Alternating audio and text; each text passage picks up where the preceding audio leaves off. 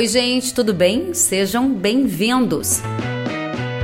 Neste episódio, vocês vão saber as últimas novidades sobre Plano Safra 21-22 e Plano Safra 22-23. Eu conversei com o presidente da Frente Parlamentar da Agropecuária, uma das maiores bancadas do Congresso Nacional, o deputado Sérgio Souza.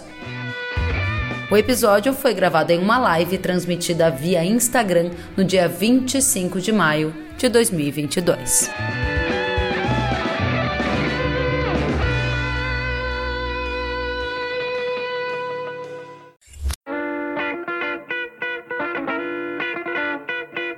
Olá, deputado, como vai? Seja muito bem-vindo, deputado Sérgio Souza, presidente da Frente Parlamentar da Agropecuária. Uma satisfação estar com você. Oi, Kellen, estava aqui minha assessora brigando com o Instagram, mandava convite, não vinha, enviava, de repente tinha que vir de você, né?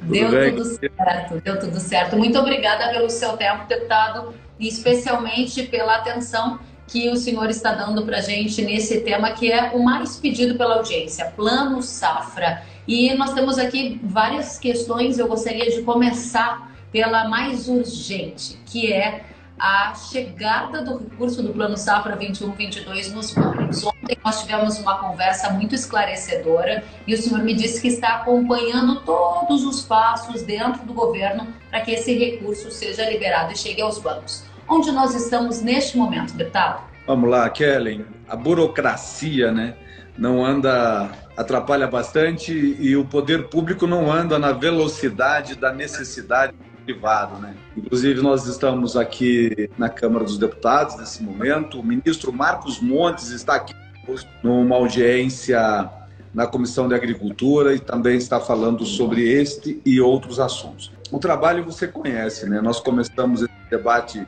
já alguns meses atrás, conseguimos o recurso, colocamos no PL1, PLN1, aprovamos, sanção.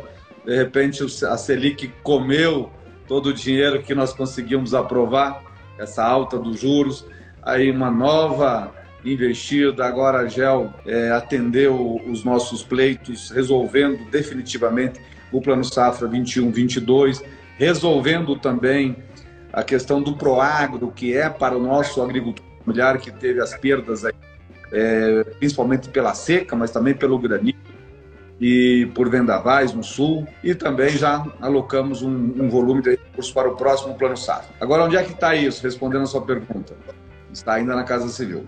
É, agora de manhã conversei com o Guilherme Bastos, que é o secretário de Política Agrícola, que está aqui na Câmara, inclusive, e ele disse: Sérgio, não saiu ainda da, da Casa Civil. Nós estamos conversando agora de manhã com o ministro Ciro Nogueira para que isso retorne ao Ministério da Economia e saindo do Ministério da Economia, ele tem que ir para os ministérios onde foi cancelado o recurso, para que esses ministérios anotem o cancelamento lá dentro da sua estrutura orçamentária, para daí voltar para a economia e abrir para o Ministério.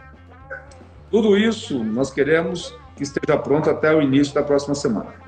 Muito bem, deputado, esse é um ponto super importante para a gente esclarecer para a nossa audiência. E eu vou começar é, aproveitando a oportunidade de uma pergunta que chegou para acrescentar um comentário no que o senhor trouxe. A pergunta que chegou foi a seguinte: os 800 milhões serão mesmo liberados ou é estratégia para tampar furo de caixa? Esse é um ponto, gente, bem importante para todo mundo ficar na mesma página, né, deputado? Com a aprovação do PLN1, havia uma expectativa de que o recurso fosse. É, justamente funcionar como um gatilho para destravar cerca de 24 bi em empréstimos do Plano Safra 21-22. Porém, como o deputado mencionou, desde a tramitação do PLN1 até a aprovação, a Selic saiu de 10,75% para 12,75%. A consequência é que parte desses 800 milhões ficou comprometida. E aí vem a informação que o deputado está nos dizendo. Na última semana, o governo anunciou corte nos orçamentos de ministérios, mas aumentou recursos para o Plano Safra 21-22 em 1,1 bilhão de reais e é esse recurso agora que está passando por esse trâmite que o deputado explicou. Por isso, a nossa expectativa segue de que o dinheiro chegue até os bancos a partir da próxima semana. É isso, deputado?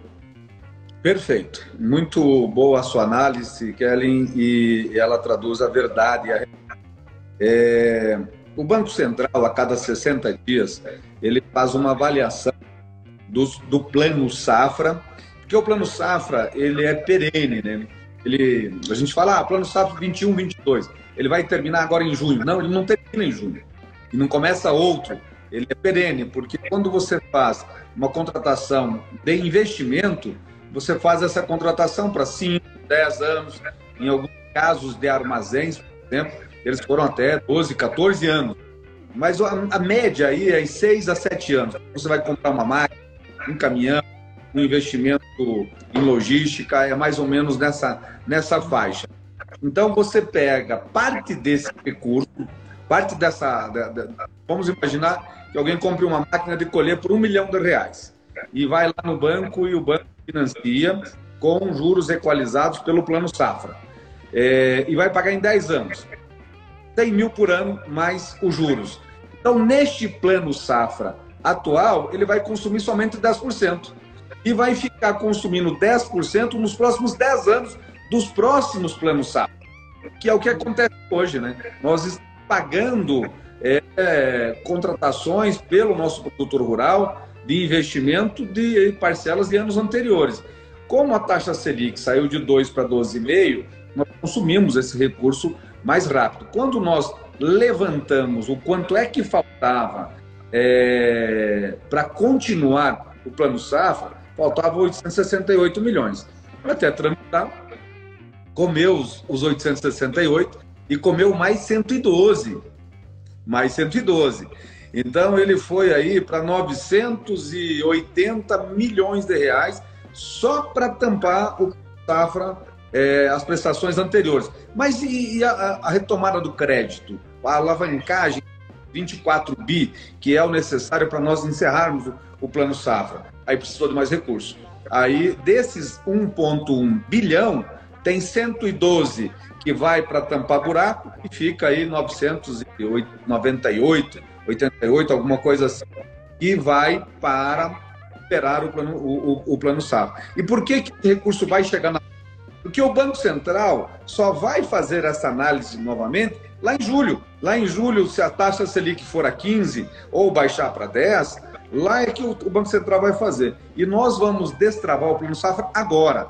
Então ele destrava, ele banca essas novas contratações, o pessoal está extremamente preocupado. A todo momento eu recebo ligação de cooperativas, de cerealistas. De... Esses dias fiz uma reunião com a Anfávia e a Abimac. Olha, aí, eu fui numa feira, não consigo vender as minhas máquinas porque o plano safra não voltou. Então eu digo aqui ao vivo para você, Kelly, para todos aqueles que estão nos assistindo, nós nos próximos dias teremos com toda a certeza reaberto o plano safra e a estimativa é que alavanque aí no mercado algo em torno de 4 bi. Muito bem, obrigada, deputado. Então, confirmando né, a manchete que, inclusive, com a ajuda da fonte do deputado que conversei ontem, mais com outras fontes, a manchete que a gente colocou no ar hoje na Jovem Pan é de que a liberação dos empréstimos do Plano Safra 21-22 deve ocorrer em junho. Vamos lembrar que junho começa já na próxima semana, né, gente? Então, a gente acredita que isso deve acontecer e um destaque que o deputado trouxe que é muito importante destacar, né, deputado? O senhor disse que o Plano Safra é perene, mas vale aqui um lembrete. As taxas do 21-22 vigoram até o dia 30 de junho. Depois a gente começa a rodada do 22-23, correto? Perfeito. E essas taxas agora contratadas nesse plano SAP 21-22, quando você fala em investimento, se contratar em seis anos, você vai pagar essa taxa nos próximos seis anos. O próximo plano safra nós estamos aí numa briga já, num trabalho muito forte para que nós tenhamos taxas que fiquem dentro de um dígito é, para todos, né? Agora, lógico que para o pequeno, nós estamos calculando que em torno de 5% para o 6, 6,5%, 7% seria o teto. Então, esse é o nosso pleito, é o que nós estamos conversando com o governo. Inclusive, eu já levei esse, essa essa situação ao presidente Bolsonaro. Nós já conversamos com o Ministério da Economia, porque no momento em que nós temos alta de taxa Selic, você precisa ter um juro que seja compatível com ah, o nosso setor e um volume de recursos que seja compatível com a necessidade, principalmente do pequeno e do médio. Muito bem, deputado, muita gente nos ouvindo atentamente. A Fátima Pietro está dizendo: esperamos que isso aconteça o mais breve possível, ou seja, a liberação do recurso do Plano Safra 21-22. O Pedro Lima disse: estamos precisando desse dinheiro. A suinocultura está pedindo socorro, disse a Beth Araújo. Muito explicativo, muito bom, parabéns, disse Isaac Castro. Muito interessante, gente, as colocações de vocês. E eu estou aqui como jornalista com a escutativa. O deputado acabou de dar um, um patamar aqui de juros que ele ouviu e eu quero saber de onde, fontes do governo, de onde vem. Vamos lembrar, o deputado disse o seguinte: de 5 a 6,5% uma expectativa para pequeno produtor. Hoje a taxa do pequeno produtor Pronaf começa em 3 e vai até 4,5, se eu não estou enganada, isso para custeio e comercialização. De onde vem a sua expectativa de 5 a 6,5% de juros? Não, veja só, nós estamos colocando né? aqui até 5% para o pequeno e até 6,5%, 7% para o médio. Esses são dados que nós estamos trabalhando, e números que nós estamos trabalhando na frente parlamentar agropecuária. é um desejo. É um desejo.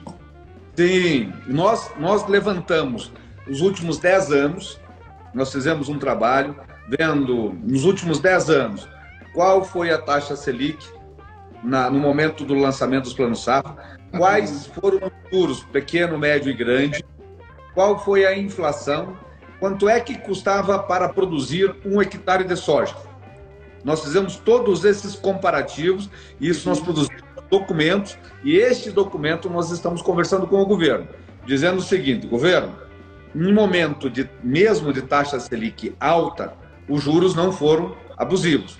Os juros foram foram conscientes. E o volume de recursos também foi condizente à realidade dos planos safras, é, sempre aumentando os seus volumes. Então, esse trabalho nós, da Frente Parlamentar Agropecuária, produzimos através do nosso Instituto Pensarago e estamos levando como pleito ao governo. Ótimo, então vamos aqui só arredondar essa informação. Eu vou lhe perguntando para a gente ajudar a nossa audiência. E estou aqui também buscando mais dados para a gente relembrar as taxas em vigor. A gente, então, na sua avaliação, de acordo com o Instituto Pensar Agro, né, que fez esse levantamento, o ideal para o Plano Safra 22-23 seria um teto de taxa de juros em 5%, certo? Pequeno. Para a Isso. E para médio? Uns 7% nosso estudo. E o grande que fique dentro de um dígito. Teto de 7%, e aí os demais produtores pagariam até 9,5% para quem não está muito habituado, né, gente, com esses termos que eu uso, o deputado usa, muita gente usa, dois dígitos significa acima de 10 abaixo de 10 significa um dígito, então 9,5% ainda seria dentro desse patamar. Deputado, seria o cenário ideal. Agora eu sei que o senhor está aí com o ministro da Agricultura na Câmara dos Deputados, com o secretário de Política Agrícola, acabou de encontrá-los, pelo que o senhor me disse, nessa comissão. E o senhor tem ouvido todo esse desafio de orçamento. Inclusive, na última semana, o Tesouro congelou recursos de vários ministérios. Uma coisa é o desejo, outra coisa é a viabilidade técnica. Onde nós estamos na sua avaliação? Veja só, Kellen, eu vou voltar ao plano safra perene.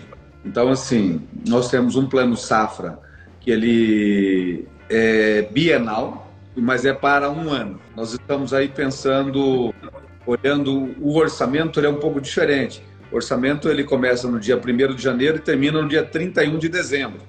Uhum. Então, aí os espaços orçamentários é a nossa grande dificuldade. O Brasil tem, tem demonstrado uma retomada da economia forte, uma arrecadação aumentou bastante, inclusive no setor produtivo rural. No momento em que você aumenta o valor do, do fertilizante, da máquina, do diesel, você aumenta a arrecadação da, dos governos como um todo, né? Mas tá, especialmente aqui falando do governo federal. Então não é problema de dinheiro, o governo tem caixa de dinheiro, o problema realmente é orçamentário, então nós estamos buscando aí uma fórmula para nós encontrarmos esse espaço orçamentário necessário para nós garantirmos um volume de crédito que chegue em torno de 300 equalizar juros para um volume de crédito em torno de 330 bilhões de reais e com juros que não ultrapasse esse patamar. Esse é o trabalho que nós estamos fazendo na Frente Parlamentar Agropecuária. E quando nós falamos da Frente Parlamentar Agropecuária, e às vezes aqui o nosso ouvinte, ele fala, ah, mas é o parlamento debatendo. Não, gente, a, a FPA, ela é uma frente parlamentar muito organizada. Nós temos o Instituto Pensar Agro, com uma equipe técnica competentíssima.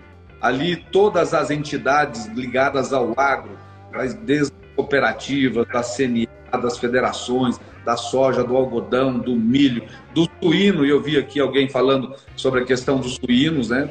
É, um, é outra live que nós podemos fazer, que é um debate longo, é um assunto assim, muito complexo, mas de aves, de bovinos, de insumos. Então, todas as entidades ligadas ao setor estão lá e nos dão esse suporte, suporte técnico para que a gente consiga tirar dados plausíveis e levar ao governo aí o pleito dentro das, das possibilidades. Muito bem, deputado, eu estou aqui uh, olhando para o meu computador e acompanhando atentamente o que o senhor está me dizendo e vendo também os comentários da nossa audiência. E por que eu estou olhando para o computador? Para eu conferir as taxas de juros em vigor do Plano Safra 21-22 para linhas como, por exemplo, o Moder Frota. O senhor disse que por onde anda recebe muitos pedidos sobre recurso para compra de máquinas. A gente sabe que quando sobra um dinheirinho para o agricultor, a máquina é um dos principais itens para investimento, seguido de insumos e tecnologia de alta performance. Hoje, de acordo com números do Plano Safra 21-22, nós temos juros de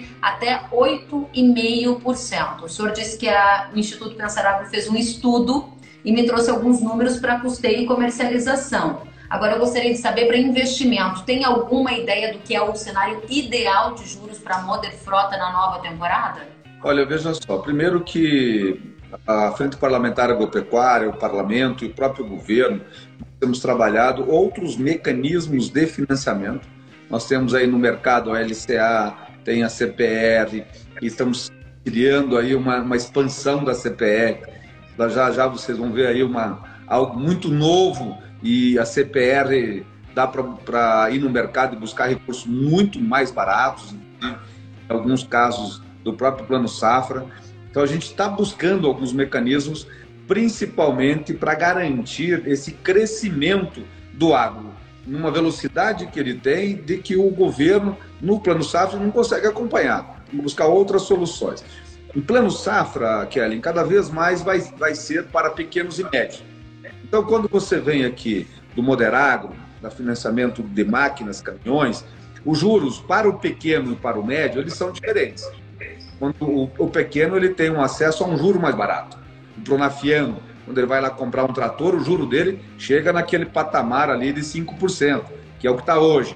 Quando vai para o médio produtor, dependendo, os juros começam ali em 6, dependendo, ele chega a 7,5, 8,5, e dependendo do que é o custeio, é um pouco mais barato. Então, nós estamos trabalhando num juro parecido do que está hoje.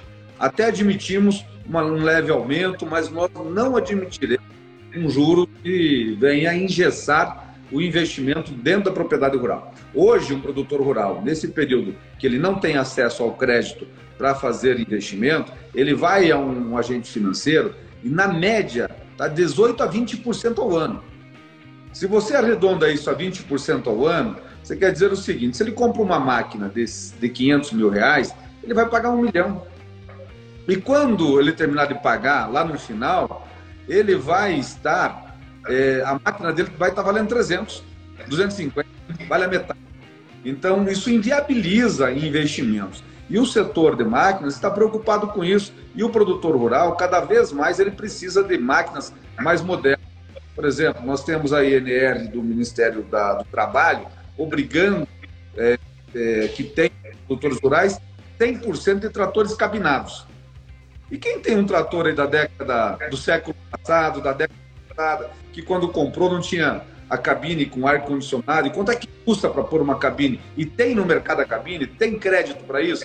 Então, cada vez mais há exigência que aumenta o custo do produtor, mas nós precisamos criar soluções para isso. Muito bem. Deputado, o senhor então diz que a gente tem aqui os dados atuais, Plano Safra 21-22, Moder Frota até 8,5% ao ano, e o deputado acaba de dizer que a intenção é que não haja uma alta tão agressiva na comparação com o que está vigorando no plano até 30 de junho, mas que a gente está sem recursos, claro. O meu ponto aqui, deputado, é trazer para o senhor algumas é, falas que eu.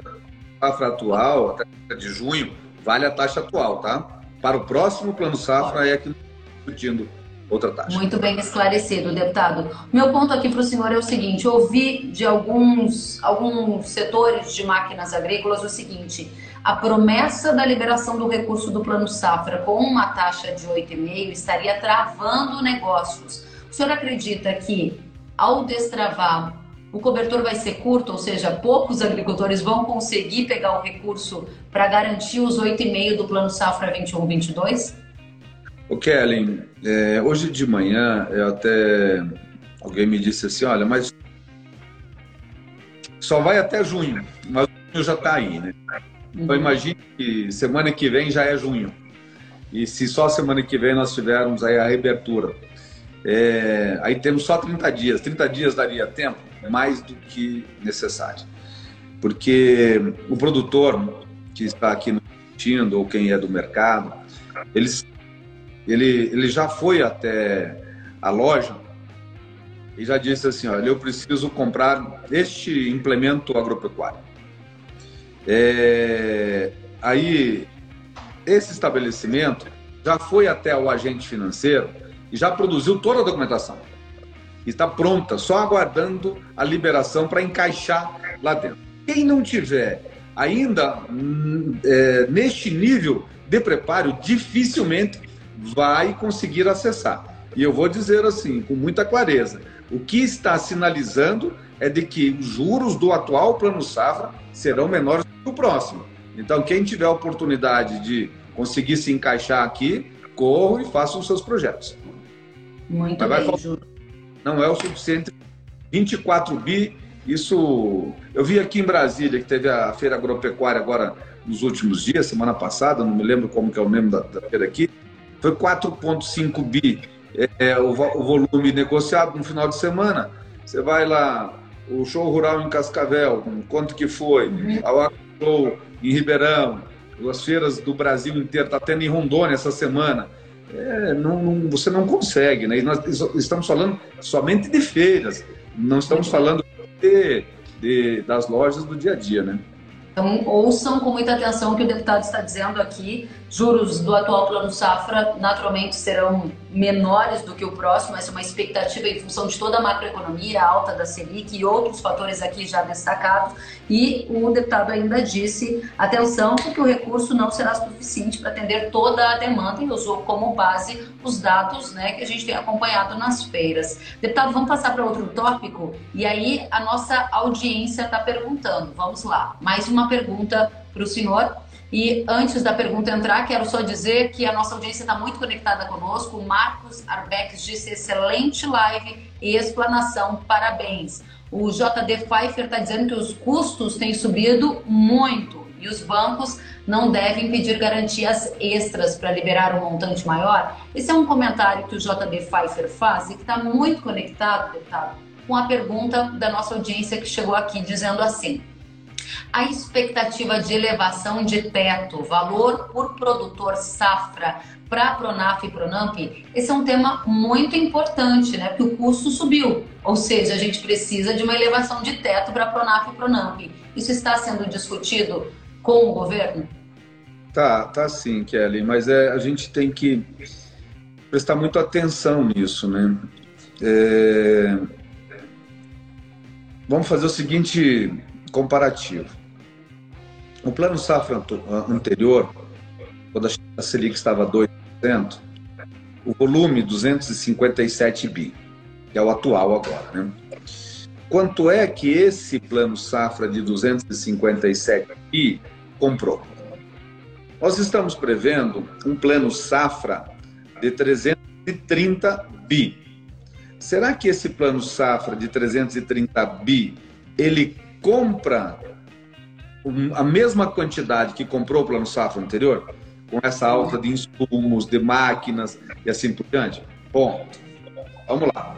É, ainda assim, ainda assim, nesse atual plano safra, ficou aí alguns meses paralisado e não era suficiente. Abria e acabava o dinheiro, abria e acabava o dinheiro, não é suficiente. Então, se nós aumentarmos, se nós aumentarmos o limite por produtor, será que menos produtores não terão acesso? Uhum.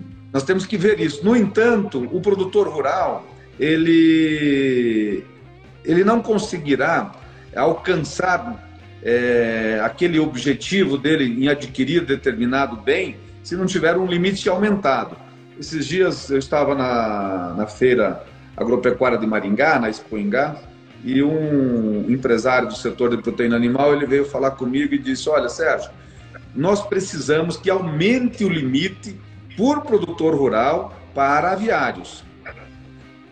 Eu falei, meu amigo, nós temos que achar uma fórmula para isso. O dinheiro que nós temos hoje, ele não é o suficiente. O dinheiro com recursos equalizados, entenda isso. Recursos equalizados, nós estamos querendo dizer subsídio. É o Estado brasileiro, pelo produto do, do contribuinte, de, devolvendo de forma direta a um cidadão é, uma equalização para ele pagar menos juros. É, e a gente sabe que o Brasil praticamente zero em comparação aos norte-americanos, europeus, inclusive asiáticos, nessa parte. Nós somos os que menos fazem, ainda que devolve muito ao Estado, inclusive nosso setor. Agora, eu disse a ele o seguinte: de repente a gente tem que buscar outro mecanismo. De repente a sua empresa precisa buscar um mecanismo de ajudar neste financiamento, para que a gente. Ele me disse que tinha necessidade aí de mais 500 aviários para ele fazer mais uma linha de produção na empresa dele. Falei, pois é, você tem 500. E o Brasil todos, quantos, qual é a necessidade? Se você aumenta o volume, menos pessoas vão pegar. E aí, como é que faz os restantes? Então, essa é uma matemática que a gente tem que estudar. E a gente tem conversado com o Ministério da Agricultura, que é a necessidade de aumentar o volume por produtor rural, por CPF, mas que esses volumes têm também a responsabilidade de, de não limitar alguns produtores a não conseguir ter acesso a recursos. Dependendo da quantidade de recursos, vai ser a quantidade de limite o CPF também. Me deixe Eu... fazer uma, uma tentativa de conclusão aqui para a nossa audiência e o senhor me corrija se eu estiver errado. O senhor está dizendo que o pedido é de 330 bi. Eu vou é. classificar ele por minha conta como levemente acima do volume do ano passado, diante de um setor de agressiva elevação de custos. Ou seja, esse dinheiro vai comprar menos coisas do que comprava um ano atrás. A segunda questão que eu tomo liberdade para lhe provocar é o seguinte: se aumentar o limite para o produtor, menos terão acesso, certo? Neste momento, a, o entendimento da Frente Parlamentar da Agropecuária é que é melhor que mais gente tenha acesso com um teto menor ou o contrário? Veja só, nesse aumento de 257 para 330, então lógico que aí já surgiria um aumento necessário e a gente está trabalhando nisso. Nós defendemos que tenha que ter um aumento sim, mas eu não sei se o tamanho que o produtor é, espera que tenha, né? Então a gente está fazendo esses estudos. É necessário e por isso já aumenta de 257 para 330. Veja só, o que nós estamos dizendo aqui, que é importante. Nós, isso são pleitos, tá? Não, não há definição de volumes ainda. São pleitos, esses pleitos são públicos, inclusive é da nossa Frente Parlamentar Agropecuária, é da OCB, é da CNA, já fez todos os seus estudos nesse Perfeito. Então, o pleito é o desejo, o pedido é que haja uma elevação no teto por produtor, respondendo à pergunta da nossa audiência. De Perfeito. quanto ele vai ser e se efetivamente ele ocorrerá, ainda não temos essas respostas, mas se depender da bancada do agro no Congresso, haverá uma elevação de teto por produtor. Muito e bom, deputado. Pois não. E o, no, e o nosso pleito também, Kelly, é para um volume de 330, é pleito. Porque se tivermos um de 330, tem espaço para aumentar limite, né? Vamos lá, tem mais pergunta. Obrigada a todos que estão ativamente participando. A pergunta diz assim: qual é o planejamento do governo para não faltar recurso na safra 22-23? É uma excelente pergunta e cabe ao senhor, como representante do agro no Congresso também nos ajudar a responder, deputado. É, digamos, até é lastimável que nós estejamos desde fevereiro sem recursos para o Plano Safra 21-22. O temor da nossa audiência aqui é: será que daqui a seis meses o recurso do Plano Safra 22-23 também já vai ter chegado ao fim? Que tipo de planejamento está sendo feito para isso não acontecer na sua visão? Bom, é, nós não planejamos uma inflação e a política dos governos, não só o nosso no Brasil, é controlar a inflação com o aumento de juros. E o aumento de juros como nós estamos falando de juros equalizados, né? O governo, porque o produtor rural, quando ele, quando ele vai lá no mercado, lá na, na, no seu agente financeiro, e ele toma emprestado um dinheiro do plano safra, ele faz com juros pré-fixados. Ah, é 6,5%, comprou uma máquina, vai pagar 6,5% durante 6, 7 anos. Agora, para o Tesouro, é pós-fixado. Então, houve um, esse aumento, consumiu o volume de, de, de, espaço orçamentário e faltou espaço orçamentário. E nós temos aí um, uma emenda à Constituição, lá de 2017, que ela limitou o teto de gasto, ela incluiu na Constituição um teto de gastos, dizendo o seguinte, que o Brasil pode gastar mais do que arrecada. E se escreveu na Constituição de que a base é o orçamento anterior mais inflação. Só que a inflação em alguns setores é muito maior do que nos outros, mas para o orçamento vale aquele índice automático, né? Então nós aumentamos o nosso, a nossa arrecadação, mas o orçamento não aumentou no, na, na mesma velocidade. Então há um desafio do próximo governante deste país, seja o atual eleito ou alguém que venha ganhar as, as eleições, há um desafio que é mudar as regras do teto de gasto. Teto de gasto para investimento não pode ter. Você tem dinheiro, sobrou dinheiro. Para onde vai o dinheiro? Vai para pagar a conta da dívida. É o superávit. Então, muitos adoram isso, né? O setor financeiro adora isso e realmente é importante. Mas o Brasil é um bom pacador. O Brasil tem boas reservas. E nós podemos liberar espaço para nós crescermos ainda mais. Então, nós temos aí essa esperança no futuro de buscarmos dentro do espaço orçamentário uma mudança nesse sentido. E até o final do ano, nós precisamos garantir o espaço orçamentário para ter o volume de recursos que atenda à necessidade do nosso setor rural. Muito bem, deputado, ainda nessa direção, e eu vou pegar um gancho sobre o senhor falou aqui, trazendo essa discussão sobre teto de gastos, eu ouvi em conversas que tive com fontes do setor a ideia de que o plano safra é fundamental, que venha robusto, com crédito disponível e juro baixo, especialmente quando a gente vê no mundo uma discussão sobre crise de comida. O agro é uma potência no agronegócio ou na produção de alimentos, ele precisa de recursos. E aí a discussão foi: será que não vale então flexibilizar o teto dos gastos para garantir um plano safra 22-23 mais robusto? O senhor ouviu essa discussão por aí também? Como que a FPA tem se manifestado em relação a este tema? Eu já ouvi, Kellen, e, e, e nós não, não conseguimos avançar nisso, porque você tem que olhar o seguinte, né? O cenário é eleitoral. Quando você fala em mexer teto de gasto, o, o mercado se desarranja todo. Nós passamos por uma situação onde aumenta o, o, o, a bolsa cai, dólar sobe, dólar cai, bolsa. O mercado não, não aceita isso nesse momento. E, e, isso pode ter reflexos. Então, o governo, nas conversas que nós tivemos com agentes do governo é, nesses últimos meses sobre isso, já descartou. Falou, não, não, ninguém vai discutir é, furar teto de gasto esse ano. É, só o ano que vem é que esse assunto será retomado. E você pode prestar atenção, nenhum presidenciável não quer nem tocar no assunto. Não querem tocar, porque não é bom tocar nesse assunto.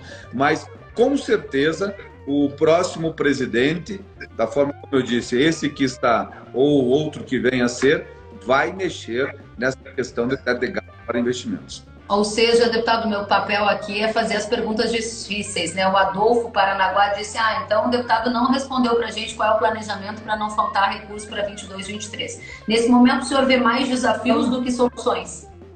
Não, não, não. O planejamento no orçamento atual Veja só, nós estamos trabalhando o espaço orçamentário para garantir. Como é que nós vamos fazer isso? É, temos que pensar que tem um orçamento que começa no dia 1 de janeiro e termina 31 de dezembro. Então, nós temos que garantir, dentro deste exercício é, orçamentário, os recursos necessários. Agora, nós precisamos garantir também é no futuro. Então, nós temos que ver no futuro, o ano que vem. É outro orçamento. Como é que nós vamos aprovar? Nós, nós vamos trabalhar aqui dentro da LDO, dentro da lei orçamentária, para que conste no orçamento que inicia no dia 1 de janeiro de 2023 os recursos necessários para dar garantia ao Plano Safra. Excelente. Deputado, mais perguntas da audiência. Cristiele Fortes diz: é verdadeiro que a greve dos servidores do Tesouro Nacional pode impactar o recebimento dos recursos do Plano Safra para atendermos os custeios agrícolas da safra 21 e 22. Muito pertinente também a provocação da Cristiele. Obrigada, Cristiele, pela audiência. É, Kelly, mas é fake. Não, não corresponde, porque na verdade é muito automático essa liberação. Veja só, nós estamos colocando aqui: sai da Casa Civil, porque passou na GEL a GEL agora precisa da assinatura dos ministros, Casa Civil. Junta orçamentária, né, deputado? GEL, só para todo mundo saber o que significa junta orçamentária, né? Isso. Hum? Isso, isso. É... Chega no Ministério da Economia. O Ministério da Economia manda para os ministérios onde foi cortados os recursos orçamentários. Para o agro, só para o agro, o governo é, é, cortou de outras áreas 4,3 bilhão de reais. Além, além daqueles já 868 aprovados no PLN1, que nós já tínhamos buscado outras fontes de cancelamento, além daquele 1,2 bilhão de reais que está na medida agora pagando o rebate dos pronosticados a investimento onde teve problema de seca. Então, Chegando no Ministério da Economia, isso é automático. Vai para os ministérios, volta para a economia e vai para a agricultura. E depois, quem libera isso, tendo espaço orçamentário, é o Banco Central, não é o Tesouro. É o Banco Central que faz a liberação. Não, não, não, tem, não vai ter paralisação por isso, não. Ou seja, não é, é uma pergunta ser verídica, o senhor disse que é falso que a greve dos servidores do Tesouro não deve impactar o rito burocrático que vai levar à liberação do recurso do Plano Safra 21-22, porque isso está concentrado hoje na Casa Civil e Ministério da Economia e depois Banco Central na sua avaliação. Perfeito, isso mesmo. O senhor quer adiantar para a gente? Essa é alguma manchete exclusiva, alguma provocação importante que a nossa audiência que acompanha o senhor ao vivo já tenha que saber? É, o Marcos Montes é o nosso ministro da Agricultura, ele Sim. vem é, pela primeira vez como ministro ao Parlamento Brasileiro, o Marcos que já presidiu a Comissão da Agricultura, o Marcos que já presidiu a Frente Parlamentar Agropecuária, é extremamente capacitado para o cargo. Eu, como presidente da Frente Parlamentar Agropecuária, eu tenho que ir lá ter uma fala em deferência ao seu, à sua estada ministério e externar o apoio ao Ministério explicitamente. E pedir uma forcinha dele para liberar esse recurso do Plano Safra logo, né, deputado? Mais uma pergunta aqui da Cami Oliveira. Pensando que a Selic pode chegar a 14%, isso já está sendo considerado no próximo Plano Safra? Pergunta ela. É, há uma, uma especulação do mercado nesse sentido. Né? Ontem mesmo eu conversei com algumas pessoas do mercado eles me diziam que a próxima Selic aí, o próximo Copom deve fazer a Selic em 13,25 e que pode chegar a 14%. É, 14, eu acho que chegou lá em 15, 14, 2015, 2016, foi a maior taxa Selic dos últimos 10 anos, né? Que foi na faixa dos 14. É, o mercado vende isso. Eu, eu tenho dito internamente, e já falei, inclusive, ao presidente Jair Bolsonaro, na semana passada estive com ele, de que esse controle inflacionário pela taxa de juros local não surte efeito. Porque se fosse uma recessão exclusiva do Brasil, uma inflação exclusiva do Brasil, aí sim, a gente teria como fazer isso. Mas não é. Essa inflação ela é global e aumento da taxa de juros aqui no Brasil não vai controlar a inflação na Europa, americana ou lá na Ásia. Nós temos, estamos dizendo o seguinte, que o ideal seria reduzir os juros para nós aumentarmos o investimento no nosso país, isso gerar mais emprego e renda e alavancar a economia. Excelente. Deputado Sérgio Souza, presidente da Frente Parlamentar da Agropecuária, a gente está aqui com centenas de pessoas conectadas conosco. Muita gente enviou muita pergunta e eu quero agradecer pelo seu tempo ao vivo, direto da Câmara dos Deputados, trazendo o que há de mais novo sobre Plano Safra 21-22, trazendo atualizações que a nossa audiência carece demais. Deixa o espaço aberto para o senhor voltar sempre que tiver novidades porque a nossa audiência merece o que há de informação mais cara no momento, que é sobre Plano Safra. Deixo o espaço para sua consideração final. Kelly, dizer que eu sou seu seguidor, eu acompanho as suas mensagens, as suas falas e você também me pauta muito, você tem muita informação, colhe aí no, nos corredores, no mercado, nos bastidores e dizer que é uma grande oportunidade estar hoje presidente da Frente Parlamentar Agropecuária, no momento em que o Brasil vive aí o, um, um, crescimento é, gigante de produção de alimentos e sabendo os nossos desafios. Aqui nas pautas do Congresso Nacional, nas pautas que interessam atualmente ao nosso produtor rural e naquilo que interessa à humanidade, que é a garantia da segurança alimentar. Todos temos a responsabilidade de produzir alimentos de qualidade e garantir que chegue à mesa dos cidadãos brasileiros a preços acessíveis. Um grande abraço, que Deus abençoe a você. Muito obrigado. Deputado, só gostaria de pedir um último segundo seu para externar aqui os vários comentários de agradecimento. A Rejane Dante está dizendo excelente live com ótimos esclarecimentos. A Adriana Moraes está dizendo obrigada pela aula. A Bianca está dizendo que é dia do trabalhador rural, sim. Muito obrigada. A Tainá está confirmando. E muito mais. O Alcemir dizendo importante live com o tema do dia muita gente, deputado. Não vou conseguir dizer todos os agradecimentos, mas fica aqui o registro do quão importante foi para todos nós ter esses bastidores direto de Brasília. Volte sempre, parabéns pelo trabalho. Muito obrigada. Tchau, tchau. Tchau. Até a próxima.